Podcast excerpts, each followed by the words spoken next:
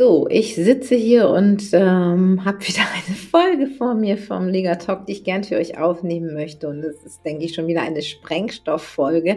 Man hat so das Gefühl, eine Nachricht jagt irgendwie die andere und viele Themen äh, sind irgendwie auch total stressbesetzt. Das gehört unter anderem auch das lesen. Und da gab es ja kürzlich eine Studie, die ILO-Studie, die veröffentlicht wurde.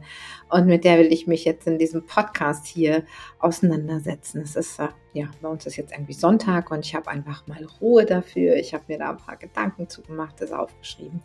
Aber bevor ich jetzt im Intro zu viel verrate, sei gespannt darauf, auf das Dilemma des Lesenlernens ähm, in einer digitalen Welt. Und äh, ja, ich freue mich, dass du dabei bist und jetzt geht's auch gleich los.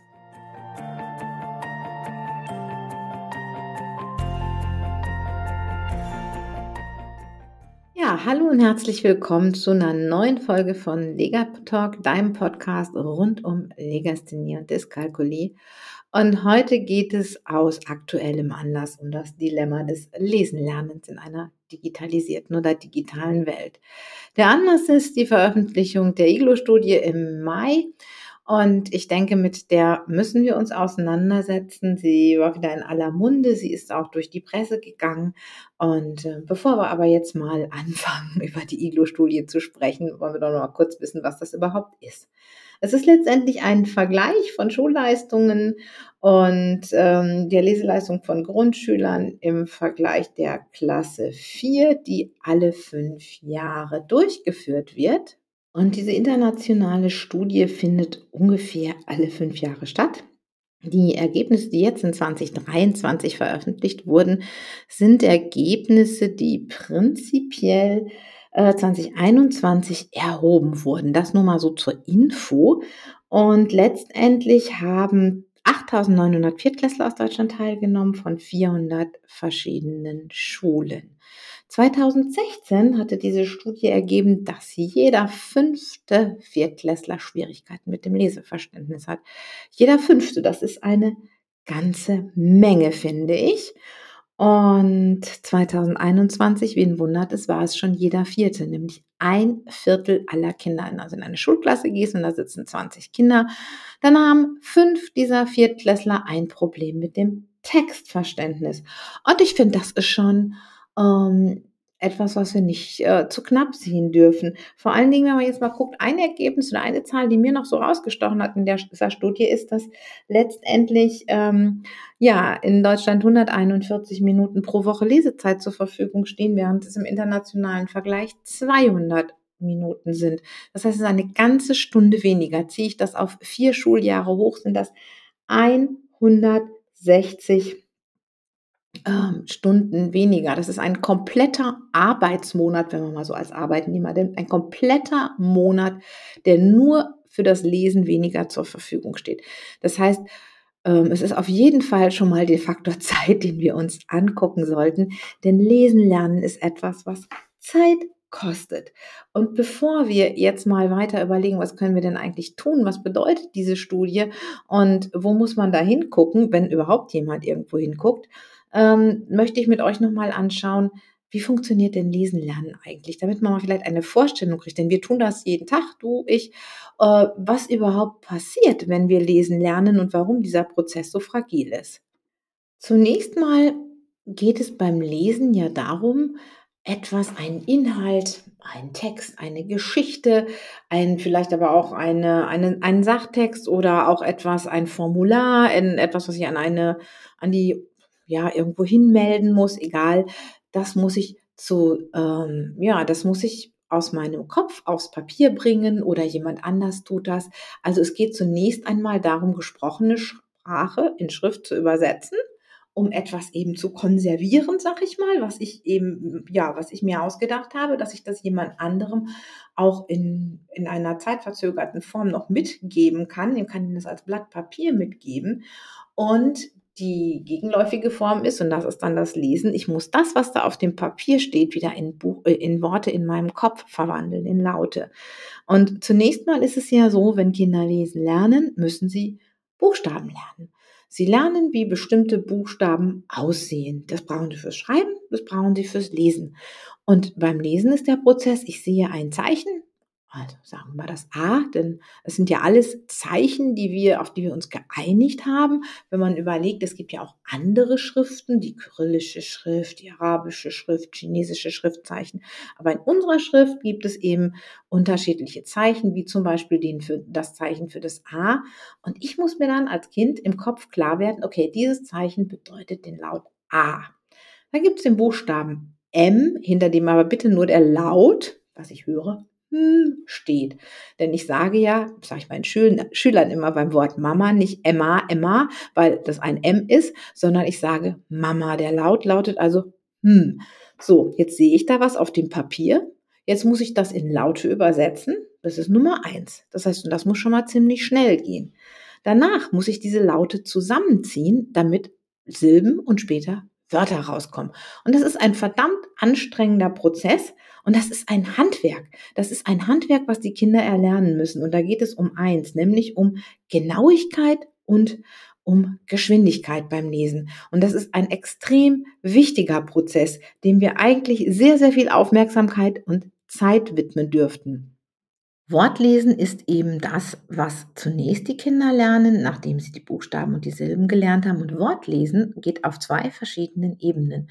Zum einen, so wie ich das gerade mal erklärt habe, das heißt, wir sehen ein Wort, wir sehen die Buchstaben, wir wandeln die Buchstaben in Laute um. Nehmen wir zum Beispiel mal das Wort Auto.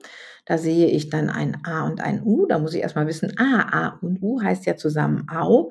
Dann kommt ein T und dann kommt ein O. Und wenn ich dann höre Au, T, O, dann muss ich auch noch zusammen kombinieren. Ah ja, das heißt ja Auto.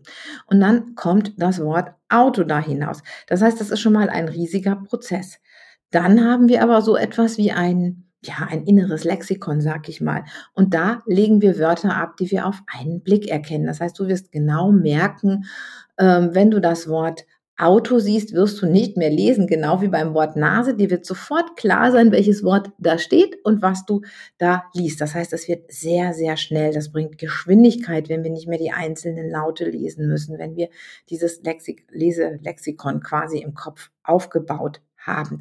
Das ist aber ein Prozess und der geht umso schneller, je öfter ich ein Wort richtig gelesen habe. Wenn ich immer wieder Lesefehler habe, ist es natürlich viel schwieriger für mein Lexikon, da das richtige Wort aufzubauen. Und auch genau, das ist auch einer der großen, großen Schwierigkeiten, die viele Kinder haben, dass sie nach wie vor auf diesem Weg alles einzeln zusammenzusetzen lesen. Du wirst es vielleicht auch merken, wenn du Wörter liest, die du nicht kennst, kennst, also was weiß ich, oder ganz lange Wörter wie Postoberamtshauptmeister, dann wirst du wahrscheinlich auch erst noch mal so ein Stückchen gucken oder zumindest die einzelnen Teile zusammensetzen. Oder wenn du ein Fremdwort liest, was du noch nicht gelesen hast bisher oder was in deinem Wortschatz noch nicht vorgekommen ist, dann ist es natürlich schwieriger, so ein Wort zu erlesen. Aber nun gut, jetzt haben wir dieses Wortlesen vielleicht geschafft. Dabei ist es aber auch wichtig, dass wir ganz viel Zeit darauf legen und Wert darauf legen, am Anfang die Buchstaben ganz, ganz schnell zu erkennen und in Laute umzuwandeln. Das hat ein Stückchen was mit unserer sogenannten phonologischen Bewusstheit zu tun. Da geht es darum, Laute gut zu erkennen und sie auch den Buchstaben zuzuordnen. Die sogenannte Laut-Buchstaben-Beziehung, all das spricht, äh, geht dort hinein. Und ähm, das hat auch später auf unser Textverständnis eine große Auswirkung. Denn Textverständnis ist ja das, was wir eigentlich beim Lesen wollen. Wir wollen ja nicht nur äh, die Buchstaben in Laute umwandeln und die Laute in Wörter, sondern da soll ja etwas rumkommen, etwas, das wir verstehen. Und das ist diese Text, dieses Textverständnis. Und ob man es glaubt oder nicht, da gibt es schon seit 2012 Studien, die uns sagen, dass die Lesegeschwindigkeit und die phonologische Bewusstheit, also das Erkennen und, und Arbeiten mit Lauten, dass das eine Riesenauswirkung auf das Textverständnis in Klasse 4 hat. Das heißt, für das Textverständnis in Klasse 4, was in dieser IGLU-Studie ja nun abgeprüft wurde, können wir schon sehr, sehr viel tun am Ende der Vorschulzeit und zu Beginn der Grundschulzeit. Das heißt, wir müssen nicht erst anfangen in der vierten Klasse mit dem Textverständnis, sondern müssen die Fähigkeiten, die da vorliegen, auch trainieren. Aber natürlich gehört zum Textverständnis noch mehr als nur die Geschwindigkeit, mit der ich lesen kann. Dazu gehört auch etwas wie Vorwissen. Das heißt, wenn ich schon etwas über einen Text weiß, ich sag mal, ich lese vielleicht was über einen Igel und als Kind habe ich eine Vorstellung, was ein Igel ist. Ich habe vielleicht schon mal einen Igel gesehen. Ich weiß, dass der Milch trinkt. Dann habe ich schon ein gewisses Vorwissen, wenn ich mich mit diesem Igel beschäftige. Nun kommt aber vielleicht im Sachunterricht mal ein Thema zum Gemeinderat. Da haben die meisten Kinder viel weniger Vorwissen. Also dauert das Textverständnis länger. Das wird dir selber auch so gehen. Wenn du jetzt vielleicht eine Gebrauchsanweisung liest, die in relativem Fachchinesisch geschrieben ist oder du dich in ein völlig neues Thema einarbeitest, dann wird es auch dir schwerer fallen, einen Text zu verstehen, als wenn du schon viel darüber weißt, als wenn du den Wortschatz kennst. Und ein dritter Punkt ist der Satzbau. Denn Sätze sind ja in Beziehung zueinander. Ich sage zum Beispiel, ähm, jetzt mal eine ganz einfache Satz, äh, einfache Geschichte, der Tisch, der in der Küche steht. Dann muss mir bewusst sein, dass das der in dem Nebensatz, der Tisch, der, dass sich das auf den Tisch bezieht. Das ist aber für Kinder mit Zweitsprache Deutsch vielleicht gar nicht logisch und ersichtlich. Das heißt, am Textverständnis sind noch ganz viele Dinge beteiligt. Da ist nicht nur der reine Prozess des schnellen Lesens beteiligt, sondern ganz viel drumherum. Vorwissen, Wortschatz, Satzbau. Und dann muss ich anfangen, über das, was ich gelesen habe, nachzudenken und es in neue Beziehungen zu setzen. Denn das ist das, was hinter in der Schule auch Transferleistung ist. Und das ist etwas, was viel, viel zu kurz kommt und was wir eigentlich immer wieder und viel mehr trainieren müssten mit den Kindern. Und in der Schule hat das Lesen einfach nochmal eine ganz, ganz große Bedeutung. Fast alles wird den Kindern heute als noch immer als Text serviert. Lesen ist für die schulische Bildung und das, was hinten rauskommt, ob ich das Abitur schaffe, ob ich aufs Gymnasium gehe, hat auch sehr, sehr viel mit der Lesekompetenz eines Kindes zu tun. Und das ist natürlich ganz schwierig, wenn ich aufgrund einer Lesestörung vielleicht ganz schwer lesen lerne, aber auf der anderen Seite vielleicht sogar eine hohe Intelligenz habe. Das heißt, ich werde ausgebremst, weil ich dieses Handwerk des Lesens nicht so gut begreife. Ähm, da gibt es natürlich für Kinder, die eine Lesestörung haben, einen Nachteilsausgleich. Da gibt es mittlerweile auch äh, technische Hilfsmittel, um die, den Kindern wirklich zu helfen, wenn sie eine so starke Lesestörung haben, dass das auch bis Klasse 4 oder 5 nicht behoben ist. Aber in der IGLU-Studie sprechen wir ja gar nicht von Kindern, die eine Lesestörung haben, sondern wir sprechen davon, dass 25 Prozent, ein Viertel aller Kinder einen Text nicht versteht. Und da wäre es so wichtig, immer wieder über Text ins Gespräch zu kommen. Und das muss gar nicht bei einem mühsam selbst erlesenen Text sein. Ich kann mit jedem Hörbuch, was ein Kind hört, was ich gemeinsam höre, mit jedem Film, den man angesehen hat, gucken, in das Verständnis zu gehen. Ich kann mich darüber unterhalten. Ich kann, wenn ich ein Hörbuch, wenn ich eine Kassette, Kassetten haben wir heute nicht mehr, wenn ich etwas streame und mir anhöre, sprechen, die Fantasie anregen. Wie stelle ich mir das vor? Aber dieses ins Gespräch darüber gehen, was ich gehört habe oder was ich vielleicht sogar vorgelesen habe, das ist natürlich unheimlich wichtig. Denn so wichtig das Lesen in der Schule ist, wenn wir uns umgucken, es entspricht nicht mehr der Lebenswelt unserer Kinder in einer digitalisierten Welt. Die meisten Informationen werden heute von vielen Menschen nicht mehr lesend aufgenommen. Ich zähle mich da eher zu den Dinosauriern. Ich bin da eher derjenige, der ja gerne in etwas anhört, äh, nicht anhört, der gerne etwas liest, der gerne eine PDF zu einem bestimmten Thema sich runterlädt und überhaupt kein Fan davon ist, wenn es nur ein Video von irgendetwas gibt. Aber für unsere Kinder funktioniert das meistens anders. Wenn ich mit älteren Schülern spreche, dann ist es so ja sehr oft so, gehen wir mal zum Fach Deutsch und Literatur. Da wird sich erstmal eine Zusammenfassung auf YouTube vielleicht nochmal mit einer Erklärung des Ganzen ange angehört, bevor man sich denn dann mal selber in die Lektüre hineinbegibt.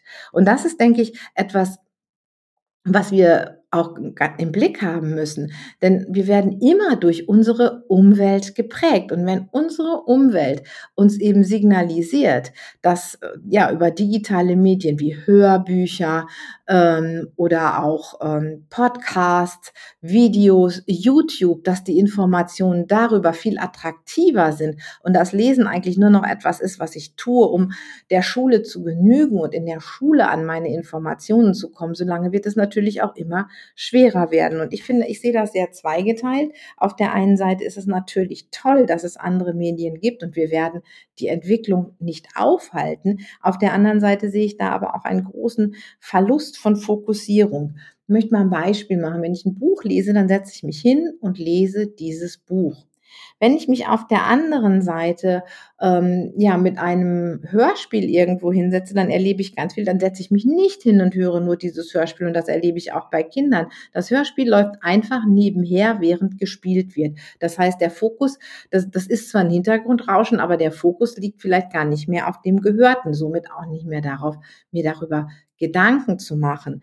Ähm, und auch wenn ich vorlese, ist es in der Regel so, wir sitzen gemeinsam, ich lese vor, das Kind fokussiert sich auf mich und den Inhalt, den ich von mir gebe und nicht eben noch auf etwas anderes. Kaum jemand wird sich hinsetzen und vorlesen, während die Kinder Lego spielen oder den Fernseher laufen haben. Von daher gesehen finde ich, dass es ganz wichtig ist, dass wir Lesekompetenz nicht nur in der Schule einfordern, was wichtig ist und die Schule braucht mehr Zeit dazu. Lesekompetenz ist etwas, was Zeit braucht und wir brauchen Zeit, um lesen zu lernen. Die Grundschule sollte sich wieder mehr auf diese ja in meinen Augen Grundfähigkeiten wie Rechtschreibung, Lesefähigkeit, Handschrift und Grundrechenarten fokussieren. Ähm, ein Appell an die Kultusministerkonferenz und an anderen Stellen vielleicht mal entschlacken. Und auf der anderen Seite brauchen wir zu Hause eine Kultur, wenn digitale Medien da sind, auch über digitale Medien zu sprechen, zu gucken, was habe ich gehört, gemeinsam ähm, darüber zu sprechen, was habe ich gesehen. Das kann ich über jeden Film machen, das kann ich über äh, jedes Hörspiel machen. Das heißt, ich kann trotzdem in das Textverständnis gehen. Ich kann anregen, über das Gehörte und das Gesehene nachzudenken. Und das, glaube ich, ist auch ganz, ganz wichtig. Ja, komme ich ja schon zum Ende der heutigen Folge. Also ich glaube, wenn wir etwas tun oder verändern wollen, sind es mehrere Dinge. Wir müssten bereits im Vorschulalter und auch in der ersten Klasse ansetzen, uns den Grundfähigkeiten viel, viel mehr zu widmen. Wir brauchen in der Schule mehr Zeit um ein gutes Wortlesen, ein gutes Handwerkszeug den Kindern mitzugeben und dann aber auch natürlich die Grundvoraussetzungen zu schaffen, wie Wortschatz, ähm, wie auch ähm, Grammatik, all das, was wir brauchen, Vorwissen aktivieren. Das sind all die Dinge, die Kinder brauchen, um sich wirklich mit einem Text auseinanderzusetzen. Und dann natürlich das Lesen auch zu Hause zu fördern und wenn digitale Medien genutzt werden, mithören, reinhören, mit den Kindern darüber sprechen und immer wieder darüber, äh, ja, dazu anregen, sich mit Dingen auseinanderzusetzen. Ja, ich würde mich freuen, wenn ich von euch höre. Schreibt mir gerne zu dieser Folge, wie steht ihr dazu? Und ähm, ich freue mich auf das nächste Mal, wenn wir hier zusammen sind und wünsche euch jetzt noch einen ganz schönen Tag.